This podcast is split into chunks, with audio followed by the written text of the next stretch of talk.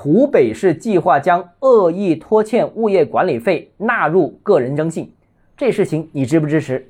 欢迎来到段浩之家买房。这个湖北省住建部门发布了公开的征求意见通知，其中提到啊，将恶意拖欠物业管理费、物业维修基金纳入到个人征信当中。消息出来之后啊，网友是热议啊，其中一大部分提出，哎，物业不规范、不尽责，怎么没人管？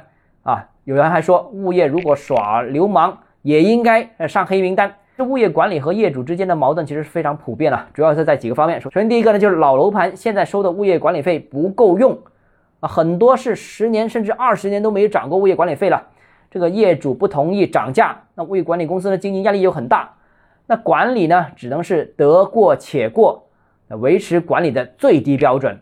那于是呢，管理跟不上，业主意意见就更大了，那就更不愿意涨管理费，于是就陷入了一个恶性循环的一个结果。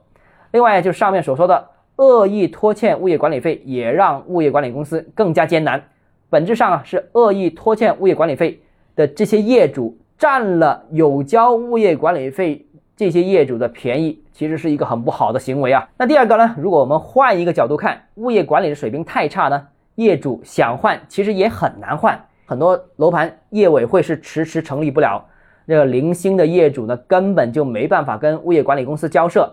根本没办法跟他们讨价还价，更换物业管理过程呢也是非常繁琐的，更换的成本也很高，所以呢，物业管理再差劲，业主似乎也是无可奈何。有时候很多楼盘呢有物业管理，就等于几乎没物业管理。有时候搞不好啊，业主出现损失的话，也只能单打独斗式进行维权。那个体业主呢是非常非常的弱势。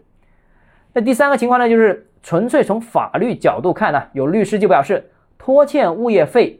拖欠维修基金，那一般属于民事行为，不适合政府介入，呃，纳入个人征信。那所以反过来看，业主希望差的物业管理公司也上黑名单，这个也说不过去。这些问题怎么调解、怎么解决、怎么协调，目前呢是一个没有清晰指引、没有明确路径的这样一个状态，甚至连参考案例都找不到啊。所以啊，预计啊，未来物业管理行业和业主的斗法啊，应该还会持续好长一段时间呢。好了，今天节目到这里。如果你个人购房有其他疑问想跟我交流的话，欢迎私信我或者添加我个人微信，账号是加买房六个字拼音首字母小写，就是微信号 d h e z j m f。想提高财富管理认知，请关注我，也欢迎评论、点赞、转发。